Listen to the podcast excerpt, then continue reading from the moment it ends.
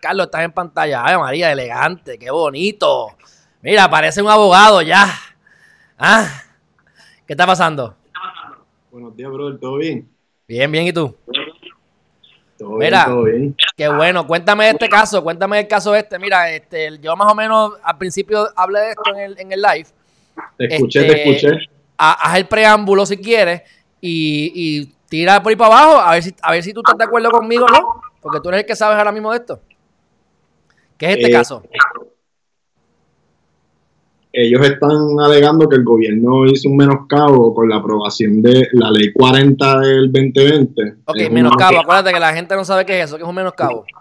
Un menoscabo es cuando tú afectas el contrato que tiene una persona eh, retroactivamente, eh, retroactivamente. Y entonces, pues la constitución de Puerto Rico y la constitución federal, ambas tienen una disposición que dice que no se van a permitir el menoscabo eh, de las obligaciones contractuales. Entonces, dos tipos de, de menoscabo. Está el menoscabo de una obligación contractual entre privados y está el menoscabo de una obligación contractual entre un privado y, y el gobierno, que entonces sería público. Y, y, pues en este caso nos encontramos con un alegado eh, menoscabo de un contrato público.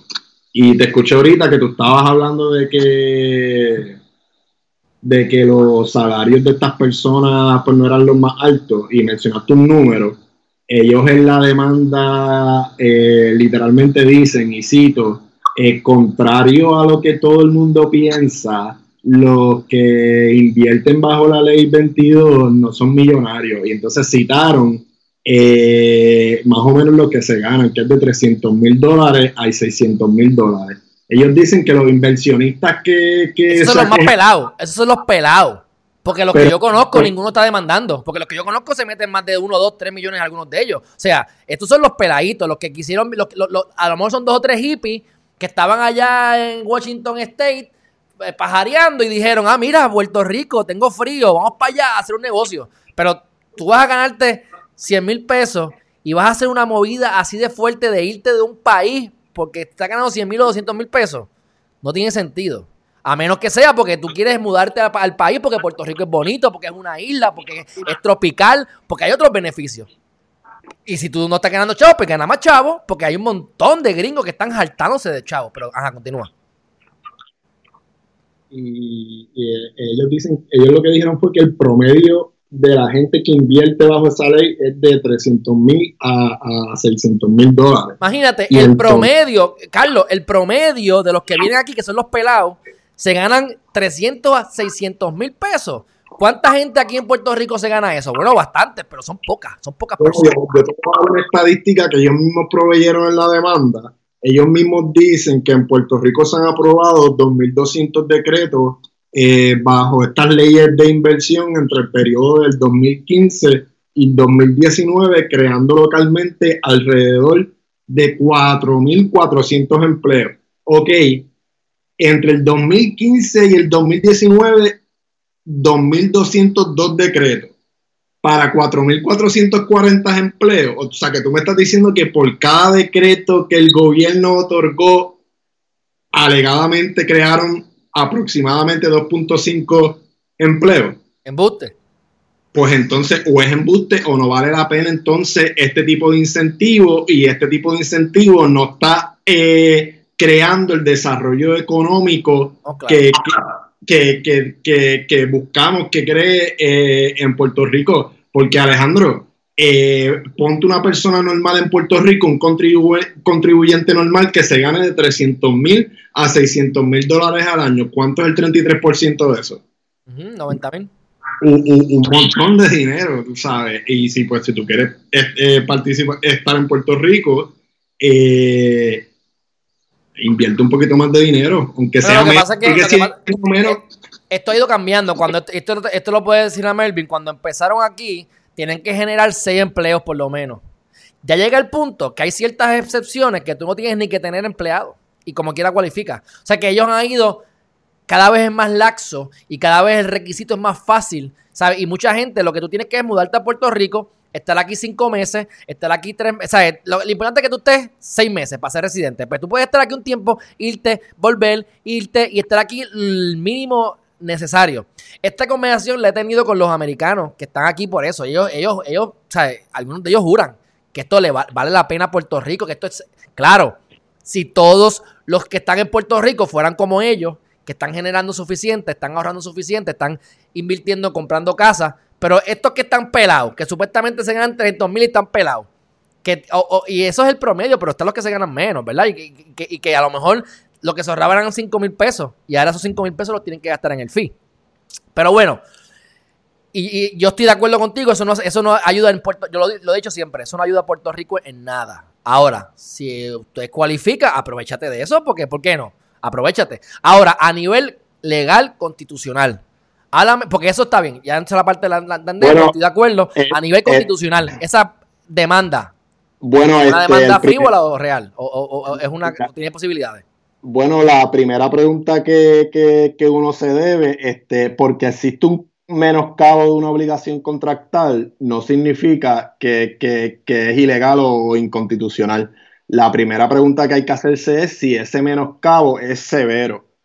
O sea, que el tribunal cuando tiene que analizar, antes de entrar a los criterios de adjudicación, tiene que analizar y las partes argumentar si el menoscabo es severo o no. Si se determina que el menoscabo no es severo, se acabó la discusión. Eh, si se determina que el menoscabo es severo, eh, pues se, pasa a evaluar eh, tres criterios. Si el menoscabo es severo, si responde un interés gubernamental importante y si el menoscabo es razonable y necesario para alcanzar ese interés gubernamental. Mira, la ley 40 del 2020 es una ley eh, contributiva. Y, ellos hablan en la demanda de que la ley se aprobó atropelladamente porque se tiró allá a lo último, citan hasta declaraciones de Denis Márquez diciendo que él no firmó ni, ni votó porque él no iba a leer esa ley que enmendaba un montón de, cosas y porque la entregaron a última hora. Está bien, el proceso fue atropellado, pero la ley sigue presumiéndose válida porque pasó por el proceso válido para adoptarse una ley. Y yo veo más esto que en verdad la demanda, y yo te lo voy a enviar ahorita subrayada todo, que yo le tengo todos mis apuntes, para mí es un lloriqueo. Para mí es un en resumen, es un lloriqueo. Eh, y, y, para mí el menoscabo no es severo, porque ellos lo que dicen es que cuando el gobierno te entrega un decreto como inversionista, eh, esos decretos por ley son un contrato que vinculan a las partes. Por lo tanto, al gobierno, al aumentarme el filing fee en esta ley 40 del 2020, pues menoscabó retroactivamente eh, ese decreto, porque los decretos son hasta el 2035. Pero lo que se menoscaba es el, es el, es el, es ese fee o ese, o ese, o esa cantidad que hay que pagar anualmente para renovar. Pero los de las demás cosas quedaron igual, entiendo yo, ¿verdad? En ese sentido. E incluso pienso yo. Lo, que, pasa es que ellos lo que están diciendo que, que, que este filing fee se convierte en una contribución eh, escondida y que entonces ellos como inversionistas, pues si, si ah, están eh, siendo impuestos algo que desde el principio no se les dijo que se les iban a, a poner porque ellos están precisamente acogiéndose a esa ley de inversión para ahorrarse unas contribuciones. Eh, en, cuanto al dinero que se invierte. Y entonces, pues ellos están diciendo, no, me estás haciendo una contribución indirectamente. Yo lo único que te puedo decir es que en verdad el gobierno, bajo las situaciones que estamos viviendo, tiene un interés eh, ahí importante, legítimo y necesario eh, para aumentarle el filing fee. Y yo te aseguro que la mayoría de, de, de la gente que tú dices que tú conoces, no les molestaría pagar ese filing fee. Bueno, este no es que no le molesten, es que no van a, no van a, no van a, demandar ni van a hacer un show porque realmente no se afectan tanto. A Melvin está aquí comentando y él dice que, eh, número uno dice, los que tienen el dinero están contando con esa movida. O sea, que él está diciendo, y, lo hemos escuchado, de que, ok, yo me estoy ganando buen dinero, yo no voy a demandar, pero estoy de acuerdo con la demanda. Así que, por mí que demanden, porque yo también me quiero ahorrar los 5 mil pesos del fee. O sea que lo que está diciendo él es que como que, mira, yo no estoy radicando la demanda porque yo no estoy tan afectado y estoy feliz y contento, pero la apoyo y estoy esperando que esta gente prevalezca para yo beneficiarme. Bueno, pues está bien, es verdad, pero, pero yo considero que esto no debería prevalecer y que, por un lado, que esto no tiene que ver, pero también, antes tienes que tener antes era más riguroso, con los años se ha ido flexibilizando. O sea que para flexibilizarse no hay problema, pero cuando se pide más dinero, que tampoco es algo tan abrumador, aunque pudiese serlo, ¿verdad? Depende de, de, lo que está ganando, pero si el promedio de la gente es de 300 mil a 600 mil, por amor a Cristo, sabemos que el promedio no sirve. El promedio de las personas son morones. El promedio de las personas no tiene aspiraciones. El promedio de las personas vive mal y son infelices. O sea, ese es el promedio tú quieres tener un promedio, una vida promedio, un tipo promedio, eso, el promedio es malo, a mi juicio. Y el promedio es de 300 mil a 600 mil pesos. Pues, casi, casi nada, casi, casi nada. exacto, eso es lo que estoy diciendo. Porque cuál es la yo, o sea, de verdad que yo. O sea, aquí estoy siendo sarcástico por, por, si no me, por si no me Pues no, yo no te estoy diciendo que, que, están ganando bien. Si ese es el promedio, yo pensé que el promedio. Están ganando bien. Yo pensé que el promedio era 100 mil pesos. No, el promedio ellos, ellos, los, ellos citan en la demanda, ellos lo ponen así, contrario, o sea, lo ponen así literalmente, por eso digo que es un lloriqueo y es como que una crítica a la percepción que tiene la gente en general de, este tipo de inversionista que, viene a Puerto Rico. Eh, contrario a lo que la gente dice, los que se acogen a esta ley de inversión no son millonarios. Y entonces ponen, ponen un footnote y abajo ponen, ah, según tal, tal, el promedio de las personas que, que, se acogen a esta ley se ganan entre 300 mil a, a, 600 mil dólares. Así que, eh, según la estadística que, tú, que ellos, mismos proveen, se han creado 4.400 empleos, pero realmente cuando se hizo la ley en el 2012, si eso tú me estás diciendo que el cálculo es a 2 puntos algo, la, eh, eh, dos puntos y pico empleos por decreto, lo que significa que aproximadamente en vez de 4.400 debieron haber habido 12.000 empleos. Pero como se ha ido modificando... Eh, pues, sabes que 12.000 es el número que ellos estiman de empleos que van a crear de aquí a un periodo de 8 años. Pero del 2000, 8 años estamos en el 2020, eh, del 2015 eh, al 2028 eh, yo esperaría que tú, eh, que el total eh, genere más empleo para recibir este tipo de, de, incentivos.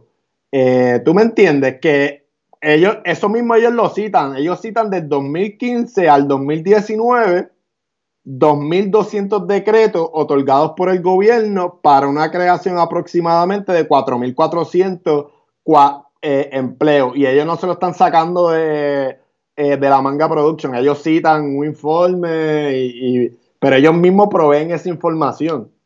Ah. Ahora, te, ahora te pregunto yo, de aquí al 2028, desde el 2012, 16 años, ¿tú te crees que 12 mil empleos es suficiente para el incentivo y para todo lo que esa gente se ahorra en contribuciones que pudiera aportar al país?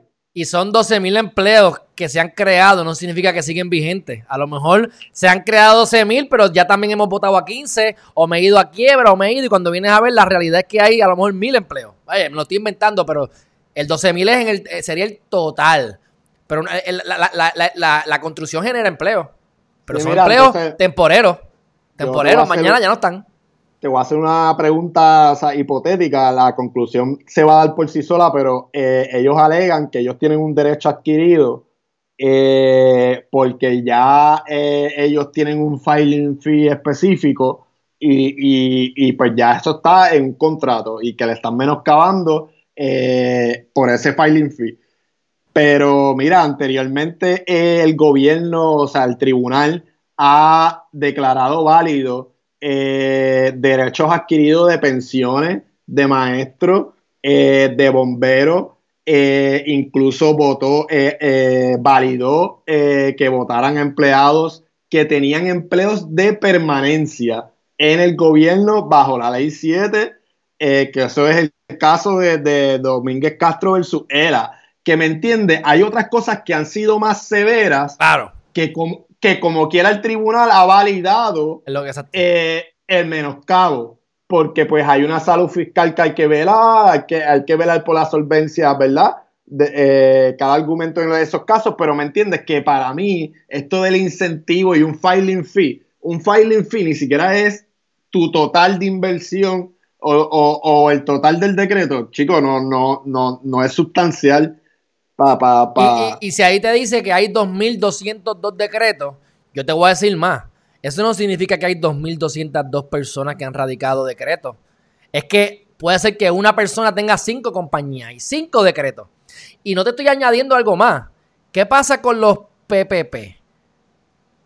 Porque ahora con todo el COVID, vamos a ver de esa demanda cuántos de esos buscones en esa demanda han pedido PPP y cuántos miles de dólares han pedido prestados que no los van a tener que repagar porque es parte de la, del acuerdo. O sea, te estás saltando por 20 no, no lo sé. Sé que se, lo podían haber hecho. Bueno, que estoy seguro que lo hicieron. En el lloriqueo, ellos siguen, ellos siguen llorando y diciendo, ah, que si bajo la ley tal, tal, ya me están exigiendo que pague 10 mil pesos por algo ah, que si el otro de la ley tal me exigen 5 mil pesos y ahora 5 mil pesos más, mira ya, esto es muy oneroso para nosotros. Y yo, ok, ponle tú que de promedio tú te ganes 300 mil dólares. Volvemos a lo mismo. ¿Cuánto es el, por el 33% de 300 mil? Tú sumas 10 mil más 10 mil son 20 mil. Y como quiera no llegas al 33% de 300 mil, Mira, eh, pagarías el 4%, son 12 mil pesos. Entonces, si fueran 300 mil por punto 33, son 99 mil, menos 12 mil dólares. Si nos dejamos llevar por ese promedio, que es mucho más de lo que yo pensaba, se están ahorrando 87 mil pesos. O sea, te clavaron con 10 formas que te el gobierno te clavó, te cobró 5 mil pesos que estoy llorando, me pasó por la piedra, no sé con qué. Olvídate, me pasó por la piedra, pues tengo, me estoy ahorrando 65 mil pesos. Y me pasó por la piedra, pero por el triple de lo que me estoy quejando. Vamos a ponerlo lo, más extremo. Y como quiera me estoy ahorrando 65 mil pesos. Que es un 20%. otra, de verdad. Otra, algo que yo pienso que es bien importante de evaluar, eh, que no necesariamente está aquí en la demanda, es el acceso que este tipo de persona tiene a los legisladores. Mira, espera que se acabe el año y esta gente tiene cabilderos y gente que está ahí, ahí, ahí. Eso hablan con un legislador y, mira, en cuestión de nada, yo te puedo asegurar que en menos de una semana, y no, y no por no decir en un día, ellos consiguen un legislador que radique un proyecto para enmendar específicamente ese artículo, ese filing fee. O sea, por eso es que yo entiendo que es un lloriqueo, porque estamos hablando de gente que tiene acceso al Capitolio directamente. Mire, ¿qué te opinas sobre esto? que entiendo que no, no debe haber problema porque no lo ha habido, pero ¿qué tú opinas sobre esto? Que es mi queja. Yo no puedo, yo, hay ciertas cosas, y yo lo estoy hablando con a Melvin, que hay unas cosas que uno como puertorriqueño sí se puede aprovechar, pero como norma general tienen que ser personas extranjeras. ¿Cómo yo me siento? ¿O cuán legal sería esto? Que lo debe ser, pero ellos son unos gringos o son extranjeros, no gringos, son extranjeros porque puede venir de Rusia, ¿verdad? Pero son extranjeros que vienen a Puerto Rico a invertir y tienen unas concesiones que yo que estoy en el país no puedo hacerlo. Si yo quiero radical para, para coger un decreto de 4%, yo tenía que haber estado fuera de Puerto Rico para el 2012 y yo no puedo irme a Miami un año y regresar. o sea, lo que te quiero decir, ellos tienen más... Ellos tienen 15 años antes de la aprobación de la ley. Está bien, pues se me olvidó esa parte, pero el punto, la cuestión es que no yo no lo puedo hacerlo. Hay ciertas, cosas Que hay, ciertas cosas que, pero a nivel general, eso no está hecho por los puertorriqueños. Y como yo me siento, que yo soy el pequeño, que estoy pagando 15% de una porquería que me gano, y esta gente está pagando un 4% de muchísimo más. Ahí no hay una discriminación en contra del residente de Puerto Rico. ¿Sabes? Sí. Yo no sé si eso, eso sería viable para demandar, pero...